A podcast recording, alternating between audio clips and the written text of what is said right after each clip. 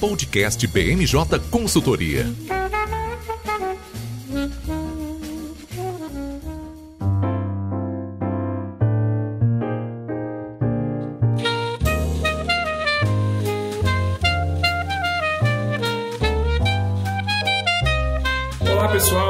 Agora mais uma edição do podcast BMJ, o último do ano, esse ano que parecia que não ia acabar, a gente passou por eleição, teto de gastos flexibilizado, PEC da calamidade, PEC da transição, enfim, a gente vai o que não falta é coisa para falar nesse episódio de hoje. A gente vai aproveitar essa deixa de fechamento de ciclos para falar sobre o ciclo que está se iniciando. Então a gente começa já esse episódio projetando um pouco do, do, do que os nossos especialistas aqui da BMJ estão antecipando para o ano de 2023. Antes da gente começar esse bate-papo, queria apresentar quem está aqui comigo hoje. Vão participar dessa edição o nosso consultor de análise política, Érico Oyama. Tudo bem, Érico? Tudo certo, Lucas? Prazer participar desse último podcast do ano para fazer esse mini balanço e essas perspectivas para 2023. Também aqui com a gente a nossa coordenadora de legislativo, Gabriela Santana. Tudo bem, Gabi? Tudo certo, Lucas. Uma honra estar aqui com vocês. E fechando o time de hoje, a nossa consultora de análise política, Raquel Alves. Tudo bem, Raquel? Oi, todo mundo, tudo jóia? Uma honra estar aqui com todos vocês para fazer esse balanço final. Ainda bem que é áudio, porque eu não tenho nem roupa para conversar com vocês, viu? Vou falar a verdade. Bom, esse episódio está sendo gravado na quinta-feira, dia 15 de dezembro, e vai ao ar em todas as plataformas de streaming a partir de sexta-feira, dia 16.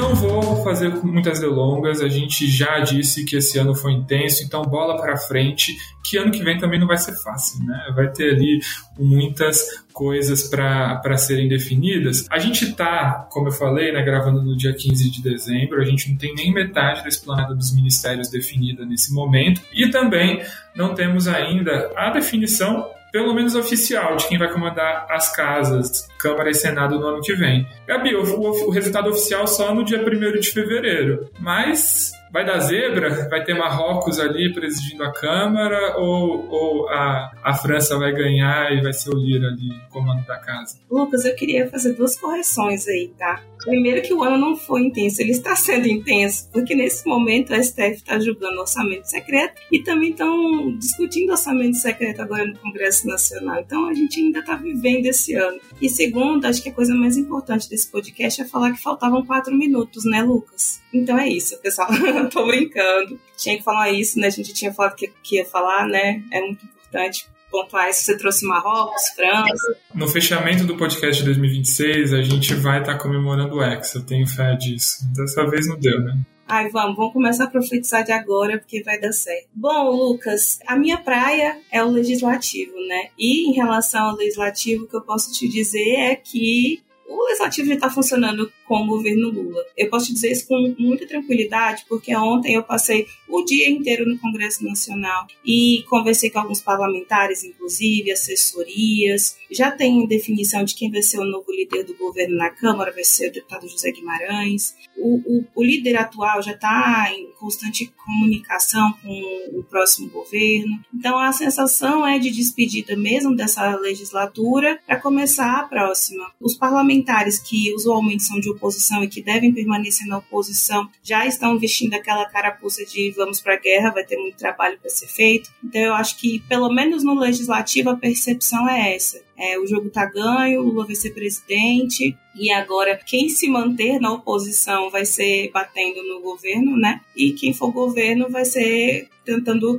aproveitar ao máximo para poder fazer o melhor governo possível para o Brasil. Esse ponto que você traz é bem interessante, né? De que a gente já está no governo Lula. Quando a gente estava tendo essa eleição, o que se falou muito aqui em Brasília é que o, o próximo presidente ia ter um mandato maior do que quatro anos, né? Uma gordurinha de cinco dias, já que a partir de 2027 a posse deixa o dia 1 de janeiro e vai para o dia 5.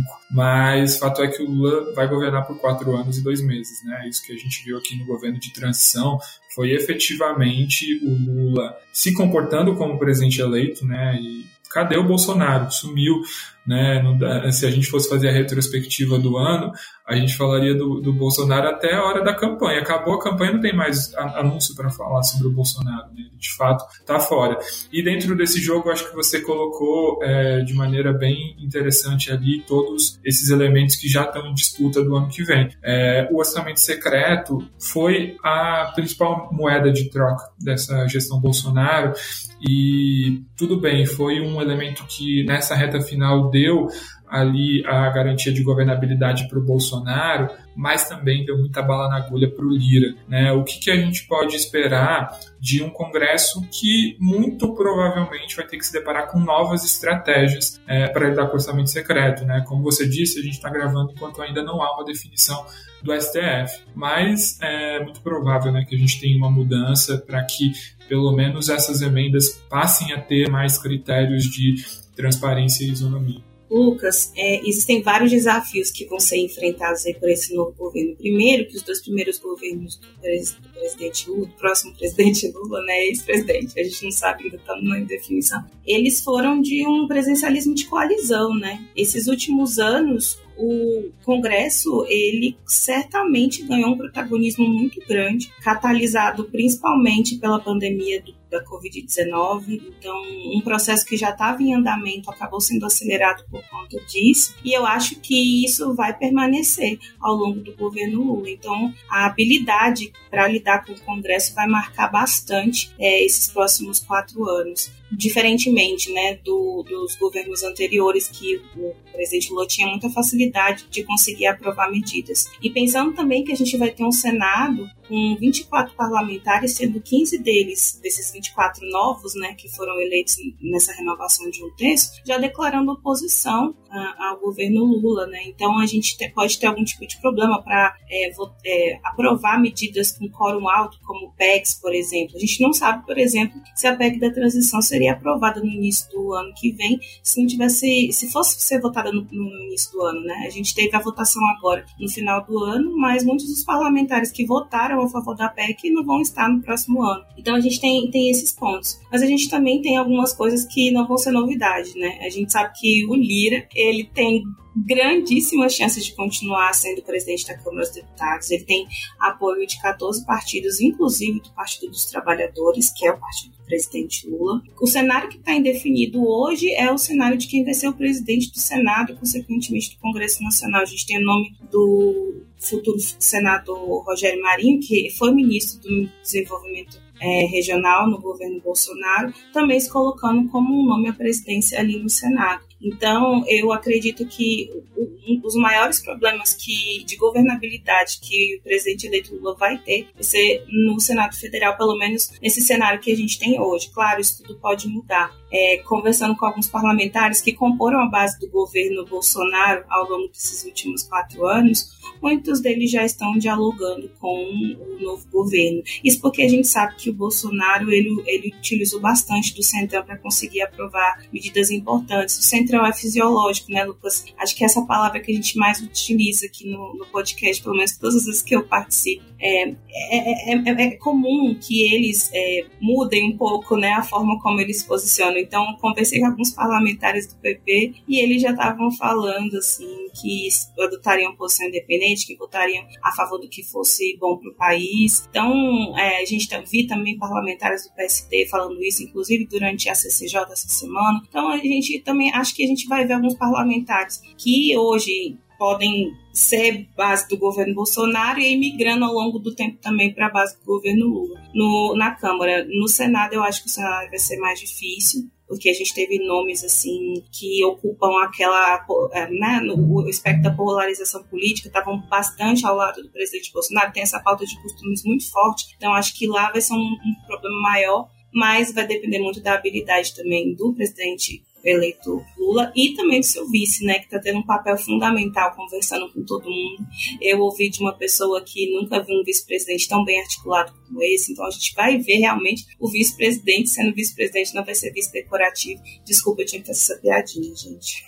e vice, vice forte em Brasília é vice perigoso, hein? O Lula já tem que começar a abrir o olho sobre isso. Mas é, vou fazer um comentário, mas já queria até chamar o Eric e a Raquel também para ouvir um pouco da percepção deles em relação a como esses partidos do Centrão estão se comportando agora na transição. Né? Vários já estão fazendo sinalizações para o Lula. Mas antes de passar a palavra, só reforçando esse ponto que você traz em relação ao Senado, né, Gabi? Que de fato a gente sempre costumava dizer, pelo menos quando eu comecei a trabalhar com, com, com o Helgov, era sempre: não, o Senado é aquela casa tranquila, você usa seu melhor terno, vai com sapato mais engraxado, você não vai é, gastar tanta sola de sapato lá. Com a Câmara, você tem que ir bem vestido também, não vou desprestigiar os deputados aqui, mas é, é mais tumultuado, você vai ter que ficar levanta e sobe de, de andar, agachando lá na comissão para apresentar a emenda e tal. Mas a gente já não pode mais dizer que o Senado é a casa da tranquilidade. Acho que desde aquele momento que a Cátia Abreu pegou a urna de votação, gente, aquele ícone que não vai estar mais no Senado, né? Grande Marco, muito obrigada por ter lembrado isso. A gente precisava desse assunto, né, no último podcast. Não, maravilhosa. Toda vez que eu tenho oportunidade, eu, eu falo desse, dessa anedota aqui. Mas, desde aquele momento, o Senado já vinha dando sinais, né, de que ele está se, se reposicionando. A política brasileira se reposiciona muito nos últimos anos e o Senado não foi indiferente a isso. E tem se tornado cada vez mais, né, esse, esse é, ponto, esse, esse ambiente de contraponto, né, e acho que o Lula vai acabar sofrendo sofrendo, sim. Lembrando, inclusive, que senador pode mudar de partido livremente, né? Então, deputados ainda têm amarras que, que os senadores não passam, né? Eles, afinal de contas, chegaram lá em, em votações majoritárias, né? Então, são donos do, do, próprio mandato. Então, vai ser, sim, bem, bem difícil pro, pro Lula, né? Interagir no Senado, onde as bancadas ainda têm composições muito distintas, né? O, o PL é um partido grande no Senado, mas não tem a mesma força que tem na Câmara. Então, vão ser casas que vão demandar um, uma intensidade ali de, de, de, de esforço para garantir uma articulação bem azeitada. Eu acho que uma coisa que a gente tem que destacar, né, a Gabi destacou bem que o Congresso já está funcionando no governo Lula, né? É uma notícia bem alvissareira para um, o início de governo, se a gente considerar como foi a eleição, extremamente polarizada, uma vitória que não foi uma vitória cachapante, que foi uma vitória apertada. Porque a gente tem que pensar que 2023 é um cenário absolutamente diferente de 2003, quando o presidente Lula assumiu né, o seu primeiro mandato.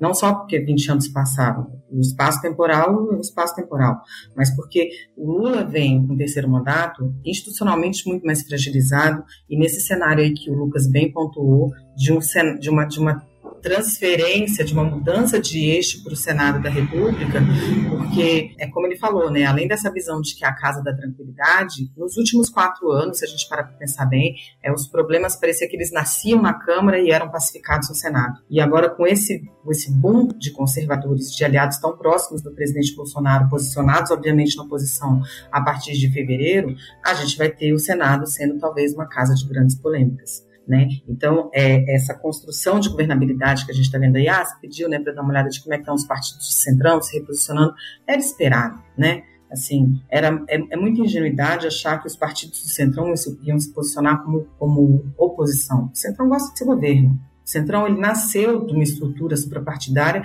de pessoas que gostam de, de alguma forma, fazer parte do governo.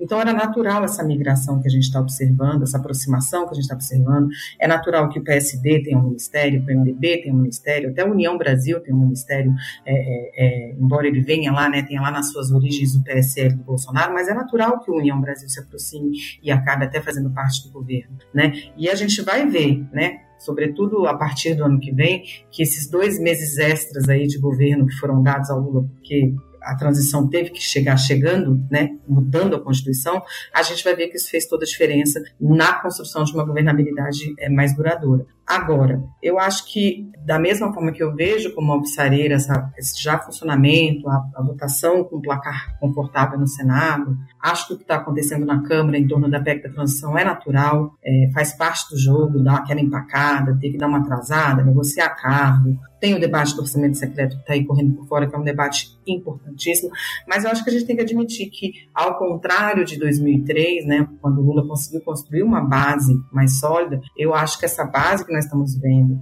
mesmo com a adesão do Centrão, ela vai ser uma base circunstancial. O presidente Lula vai ter que negociar tudo no varejo, vai ter que negociar a, a, a agenda econômica, vai ter que ser negociada muito delicadamente, porque são temas muito polêmicos, muito polêmicos mesmo. A gente está falando de revogar teto, criar um novo ancoragem fiscal. Então, vai ter que ser um debate circunstancial, uma maioria circunstancial, que em cada projeto vai dizer: estou com você, não estou com você.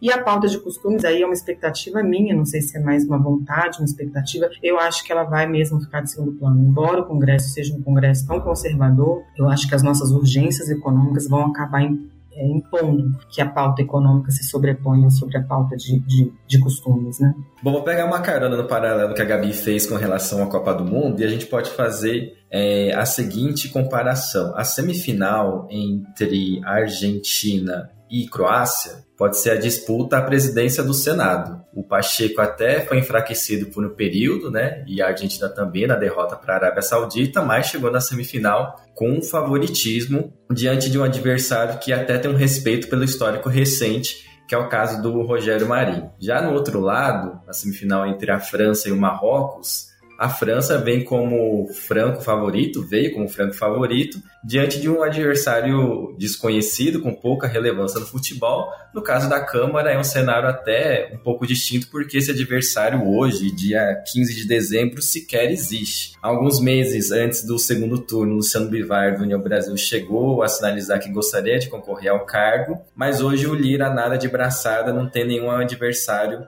no horizonte. E só para citar o Senado novamente, semanas depois da eleição do primeiro turno que definiu o Congresso do próximo ano, os nomes mais cotados para concorrer com Pacheco eram das senadoras bolsonaristas Adamares Alves, republicanos, e a Tereza Cristina do PL. A Damares Alves foi descartada por um movimento justamente de partidos de centro que abandonaram o bolsonarismo e já dão piscadelas ao governo eleito, caso do Republicanos, que emitiu uma nota, inclusive, falando que nesse primeiro momento, pelo menos, vai ter uma postura neutra no governo do presidente Jair Bolsonaro. Agora, falando de outros partidos de centro que também sinalizam, ou mais do que sinalizam, já abraçaram o governo eleito, além do PP do Lira, que foi a primeira autoridade de maior relevância a se pronunciar depois da vitória do Lula, a gente tem o MDB, com Baleia Rossi tendo conversas com a presidente do PT, Gleisi Hoffmann, na primeira semana do processo de transição, o PSD, que é um partido todo fragmentado regionalmente, mas que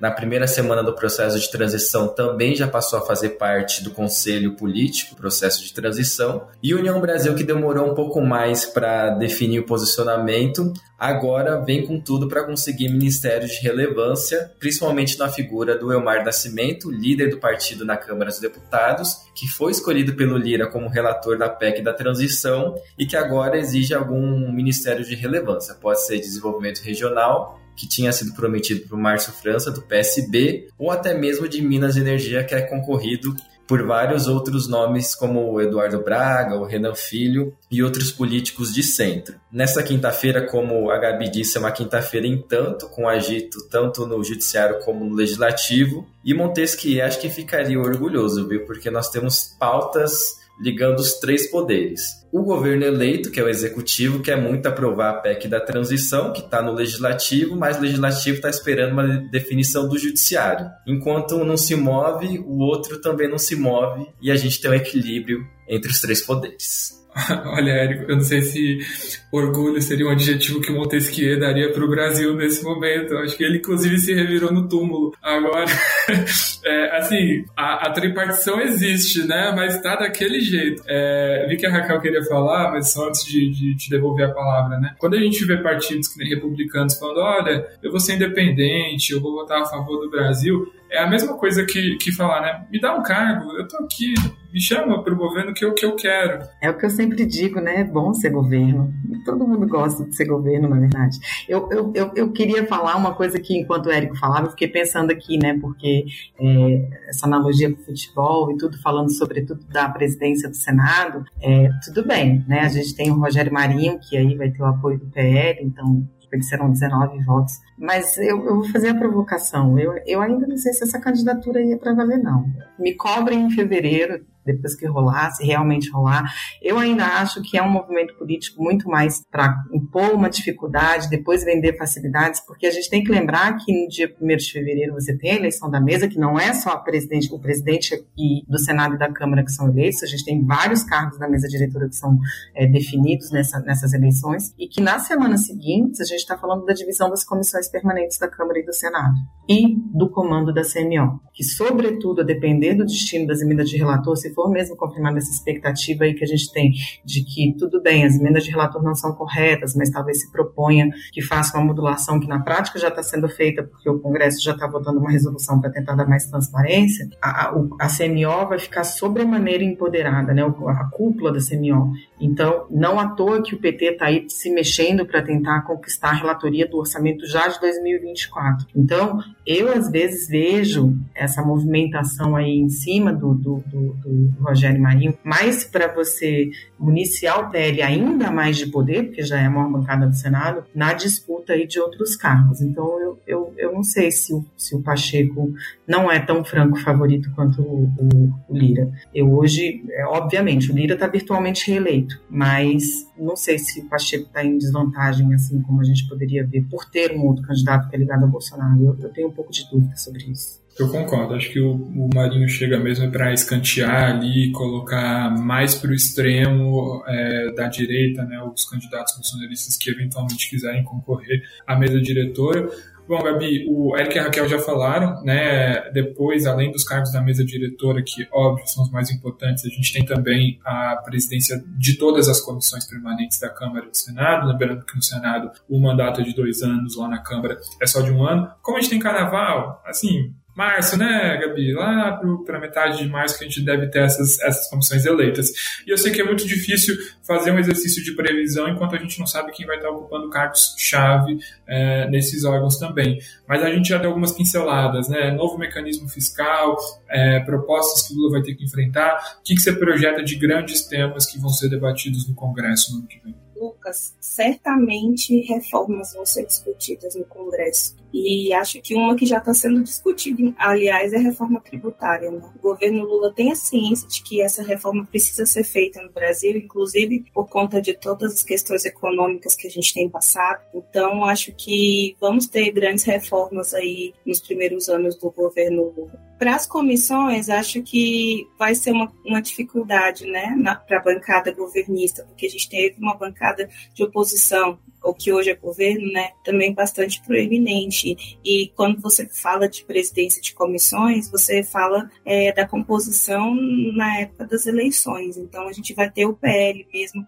é, brigando em pé de igualdade com a legenda que o PT faz parte, pelos grandes espaços de comissões, a gente tem comissões extremamente importantes na Câmara dos Deputados, nenhum projeto de lei não passa pela CCJC, nem que seja virtualmente, né? Então, quando eu falo virtualmente é porque muitas vezes o projeto é puxado para o plenário, né? Mas tem que ter ali o parecer da CCJC. Então, a gente tem comissões extremamente importantes que são, inclusive, muito bem é, organizadas, Lucas. Eu, eu, quero lembrar que a CCJ, ela tem, inclusive, líder de bancada dentro dela, né? Então, é, é, é uma comissão que realmente é, lá dentro, para quem está lá dentro, sabe a importância da CCJ e é um nome, e é uma comissão que quem detém a pauta também detém muito poder. É, temos também CFT, Comissão de Finanças e Tributação, temos a CEDEX também, que é uma comissão super importante. Então, a gente tem algumas comissões aí que vão estar tá no páreo da disputa entre as bancadas e eu acho que elas também vão definir um pouquinho de como é que vai, vai ser esse, esses, próximos, esses próximos anos. Mas eu, eu acredito, Lucas, que as, as pautas que a gente vai discutir pro,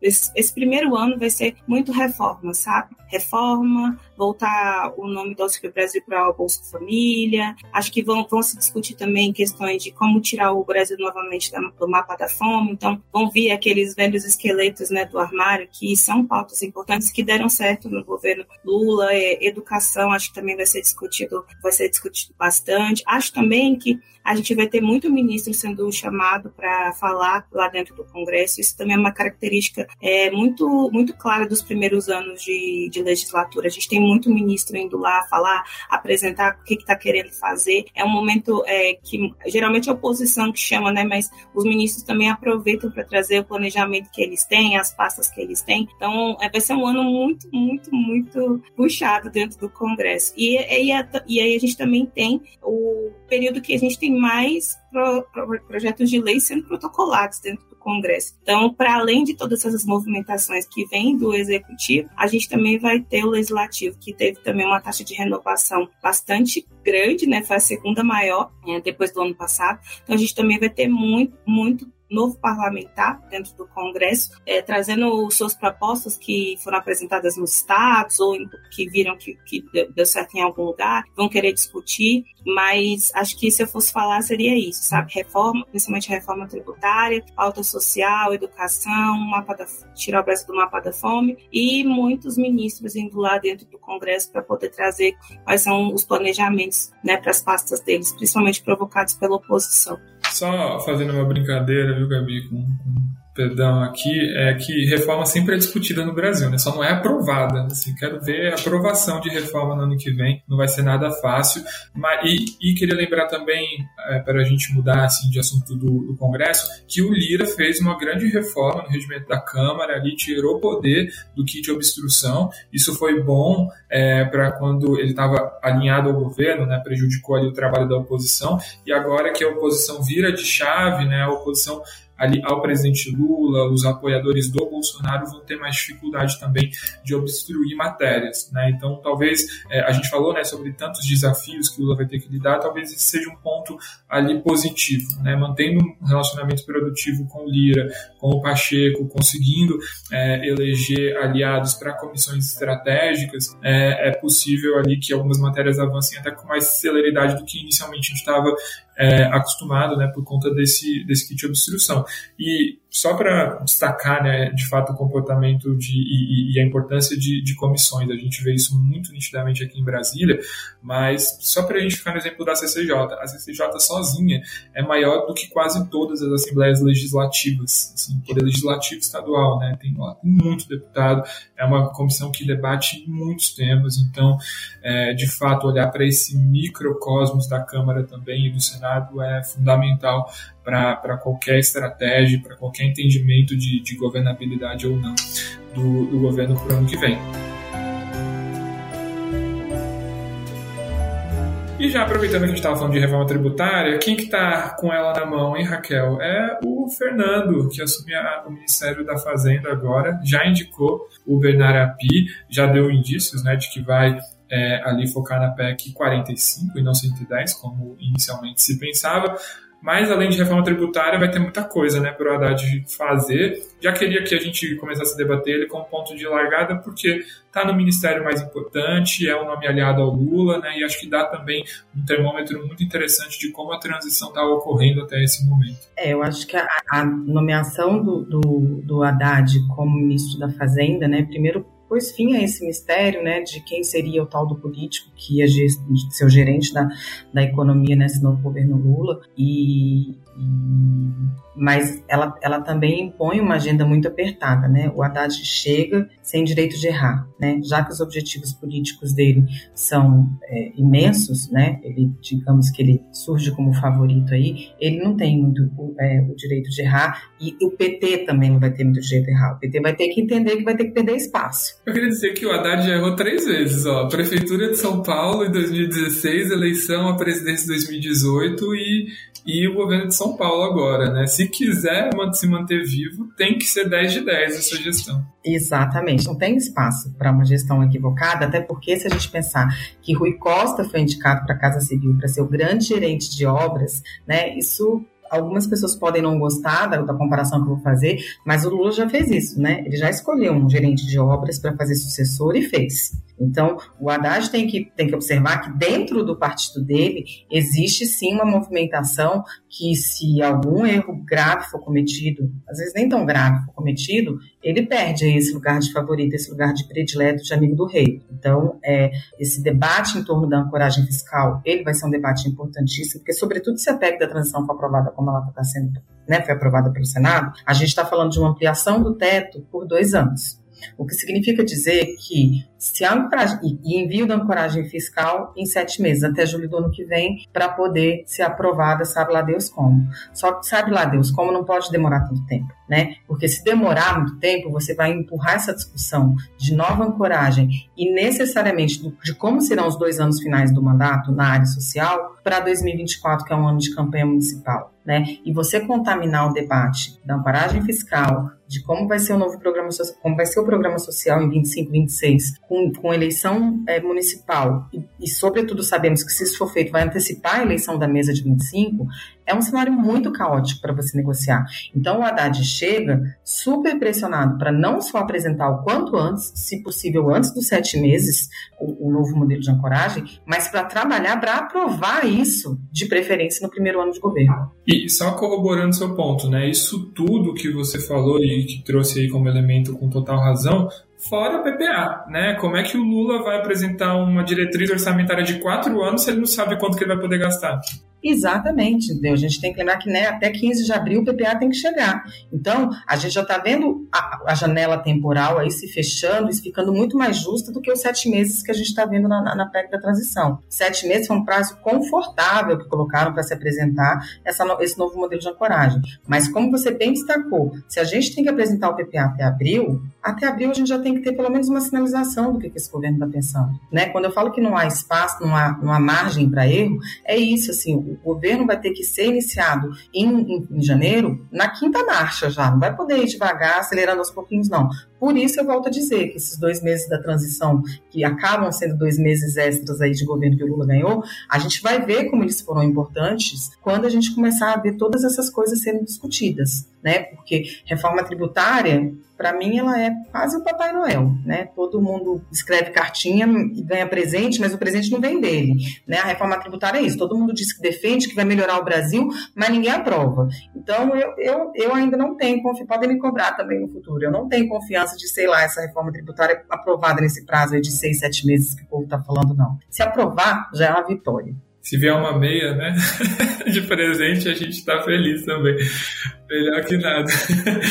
Érico, eu queria aproveitar que a gente está falando sobre o Haddad na Fazenda, né? Porque ao longo da nossa história democrática, só um ministro da Fazenda conseguiu se eleger à presidência da República, foi a FHC. Ele apresentou o Plano Real, né? E o Haddad provavelmente, se Deus quiser também, não vai, trocar, não vai precisar trocar de moeda. Aqui vamos controlar a inflação e, e manter a moeda mas é, ele assume o, o, o governo com a, todas essas missões que a Raquel trouxe e num contexto econômico complicadíssimo, né? Recessão global, queria que se trouxesse um pouco é, desse, desse olhar da economia também, que vai impactar tanto a maneira como Lula vai ser visto e os desafios que o Haddad vai ter que domar na, no Ministério da Fazenda.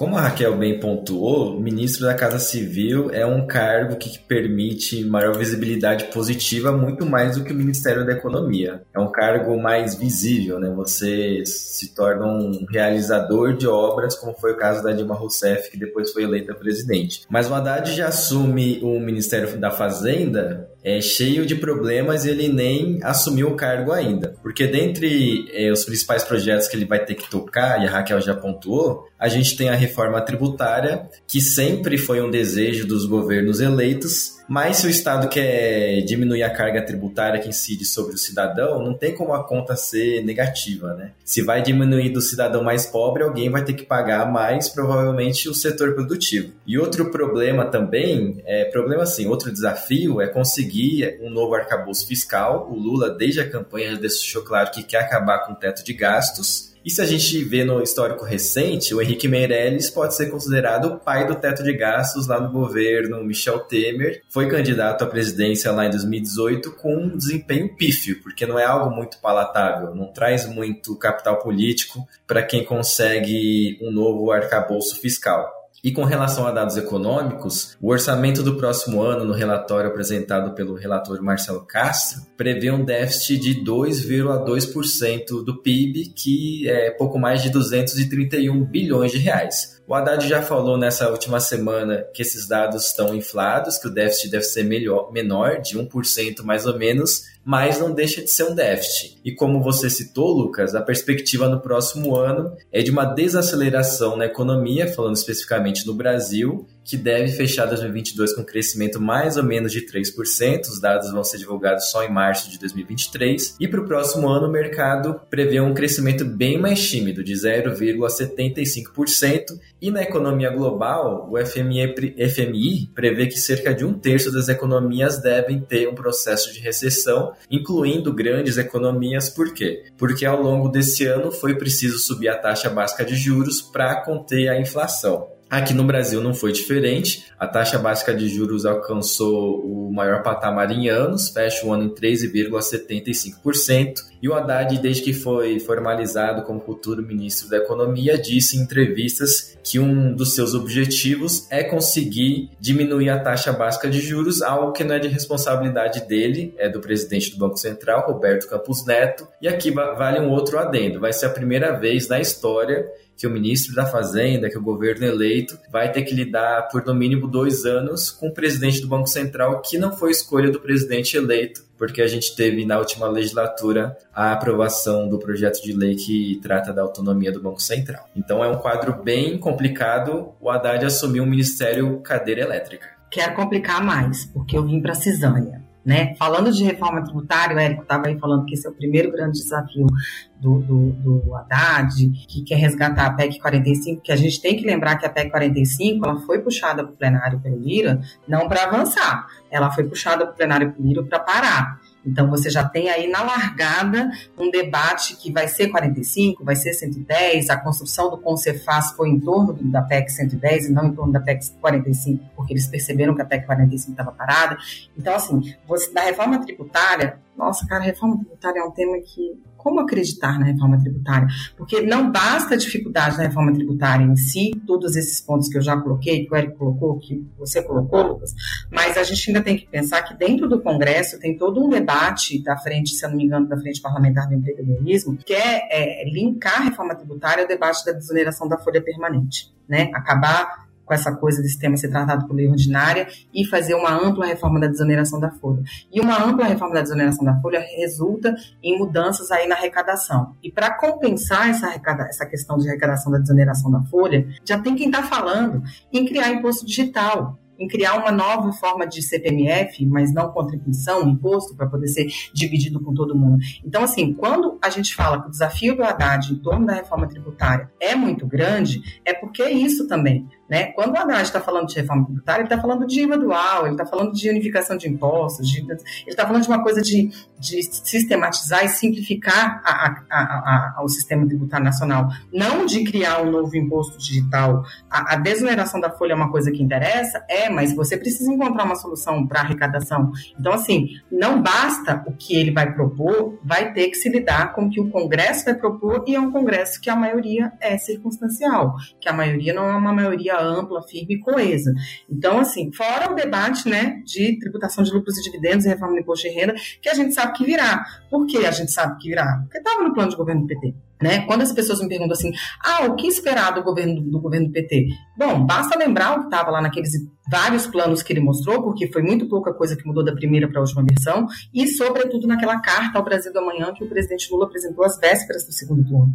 Tá tudo lá o norte que foi dado está lá, o combate à fome está lá, a transição energética está lá, a reforma tributária está lá, a revogação de pontos da reforma trabalhista também, também está lá. Então, assim, a gente tem o norte. E no, na questão da economia, que é como eu volto a dizer, que para mim é a grande questão, as nossas urgências econômicas vão impor essa pauta, ele escolheu um, um, um general dele, né? Foi o candidato de 2018.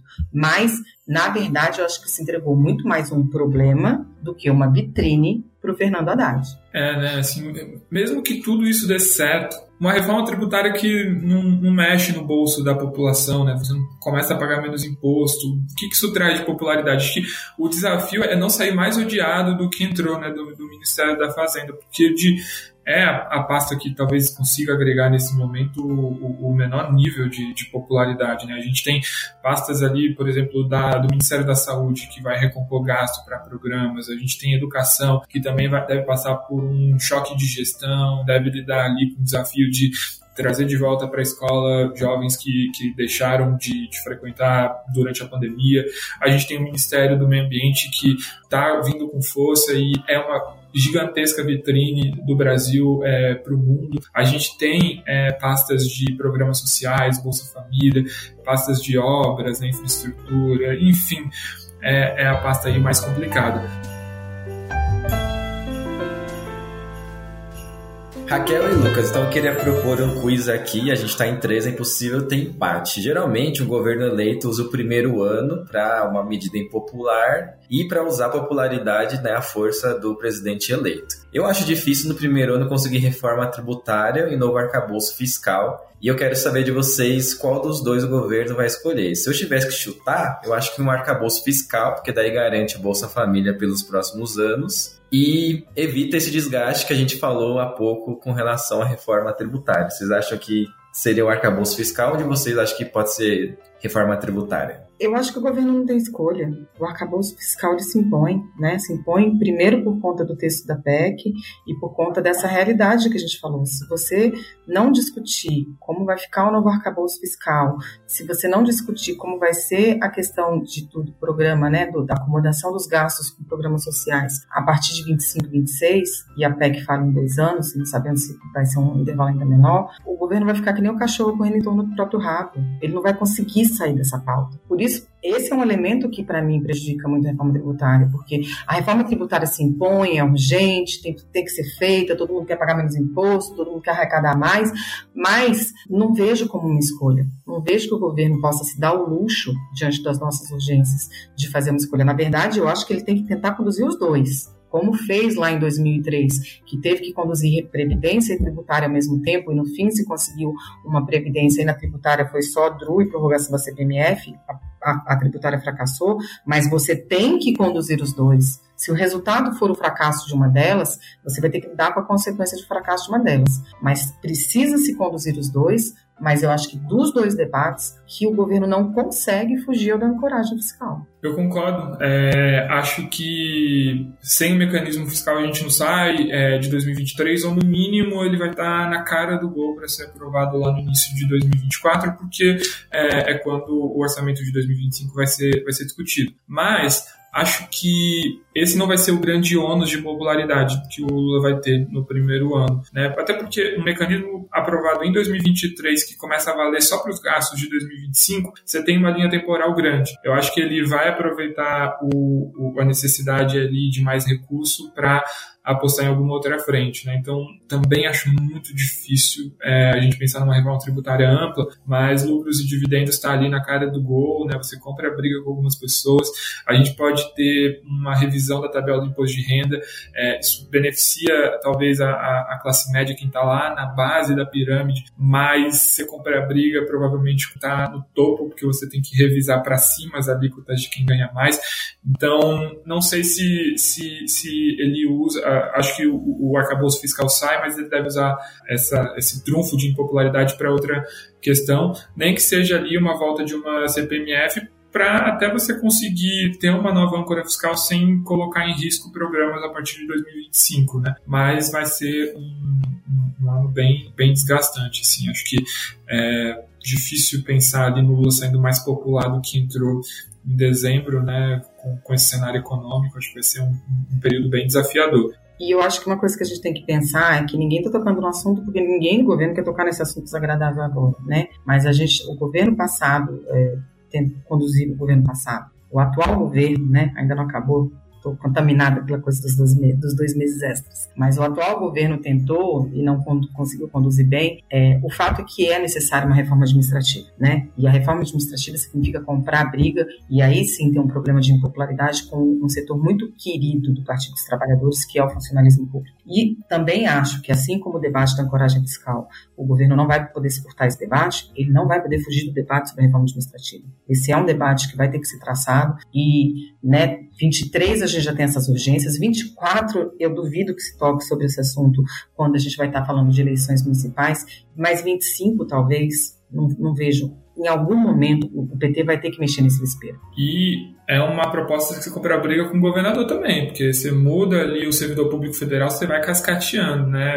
Chega para o governador e chega também para o prefeito. Então é, é, uma dificuldade, especialmente em cidades pequenas, né? Onde ali o, o volume do, do funcionalismo público é, é, é, gigantesco. Mas só para a gente fechar, então, é, aproveitando que a Raquel estava falando do governo que, que acaba é, em menos de, na verdade, em 15 dias, né?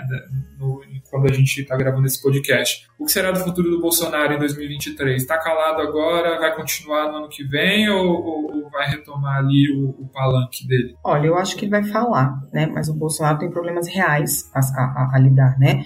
A decisão do Tribunal Superior Eleitoral de investigá-lo por abuso do poder econômico e abuso do poder político, né, numa ação que pode torná-lo inelegível, é uma ação de vida ou morte para ele, né? Assim, a gente nem está falando de outras ações que podem vir a surgir em decorrência do governo dele, mas essa, essa investigação que já está em curso no TSE, ela é uma ação de vida ou morte para ele.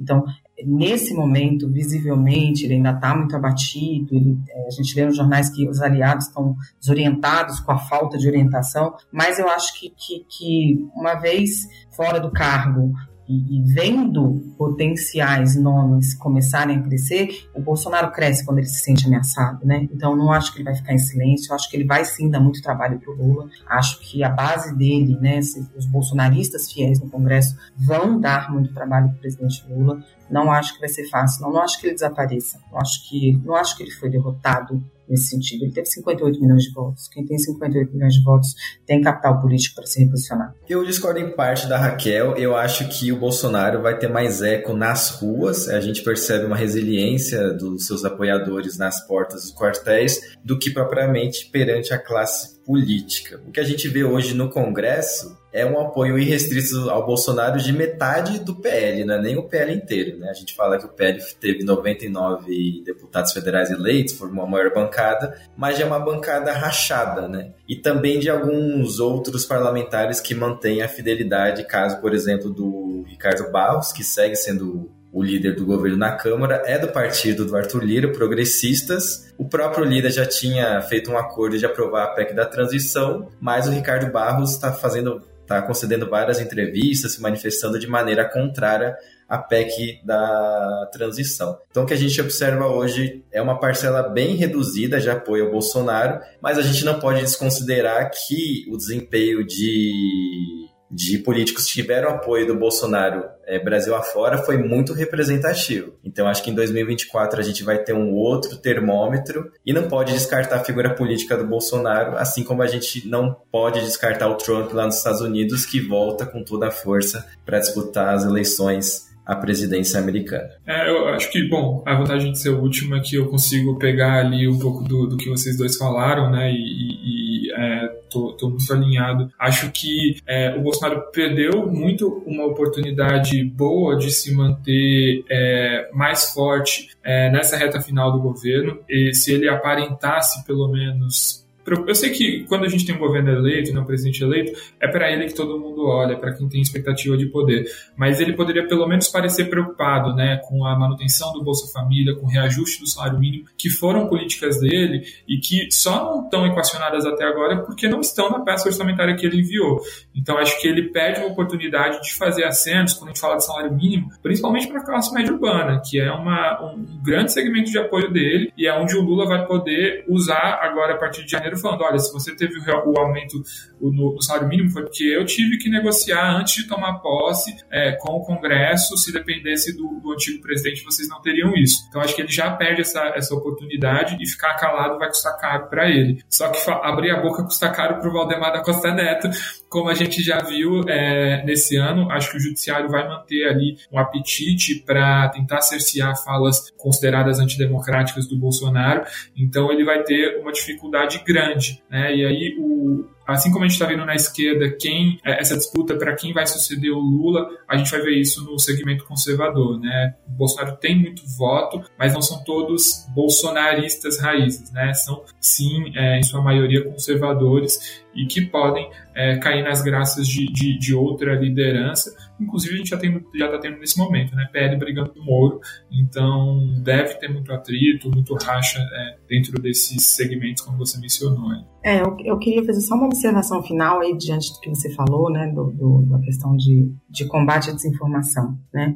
que é um tema que está totalmente fora, que é um tema que não é um tema econômico, é um tema, né, esse debate em torno das fake news, que foi um, um debate essencial né, para o resultado eleitoral. Se a gente parar para pensar, é, a conduta do TSE no, no, combate à fake news fez toda a diferença no processo eleitoral. Não estou dizendo que o TSE foi a favor de um candidato ou contra outro candidato, mas esse posicionamento de combate à desinformação do TSE, que né, eu trabalhei lá no Supremo, participei do programa de combate à desinformação, é uma conduta perene do Poder Judiciário de tentar controlar esse combate à desinformação. Então, quando a gente vê aí, quando a gente vai ver aí, ah, o Bolsonaro vai falar, isso custa caro, porque todo mundo que for falar agora vai ter que tomar mais cuidado com esse debate, com, com o que vai falar, o que vai vincular. É, a gente está vendo, no dia que a gente está gravando, as manifestações é, antidemocráticas, elas, é, houve prisões e, e, e há uma, um compromisso da Corte Suprema em tentar combater a desinformação. Então, quando a gente fala que o candidato X, o ex-presidente Y, o presidente da República, os seus aliados,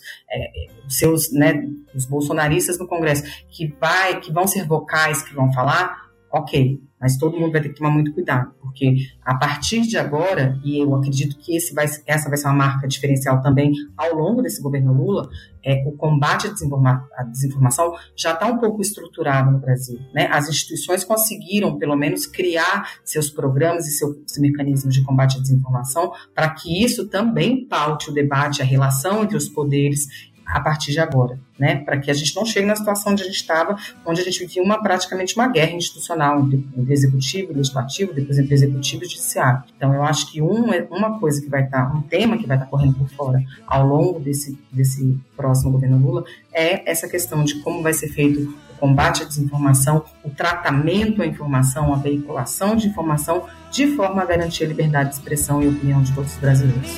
Não vai ser tarefa fácil. Bom, galera, o episódio fica por aqui, último do ano, como a gente já tinha falado no, no início do, do, programa. Queria agradecer a todos vocês que nos acompanharam, não só nesse episódio, mas também durante todo o ano, aqui no podcast, nas redes sociais da BMJ. A gente faz esse produto com muito carinho para que vocês fiquem sempre bem, bem informados com os, os nossos consultores é, aqui da, da, da BMJ. Queria, em nome de todo mundo, desejar aqui um feliz Natal, um próspero ano novo para todos. 2023 a gente está de volta, ano de governo novo, vai ter eleição no Congresso, não vai faltar coisa para a gente conversar, é, tanto aqui nas plataformas de streaming quanto também nas nossas redes sociais. Um abraço e até 2023.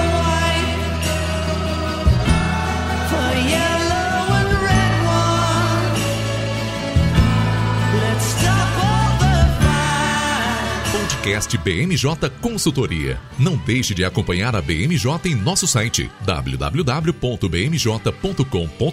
e em nossas redes sociais.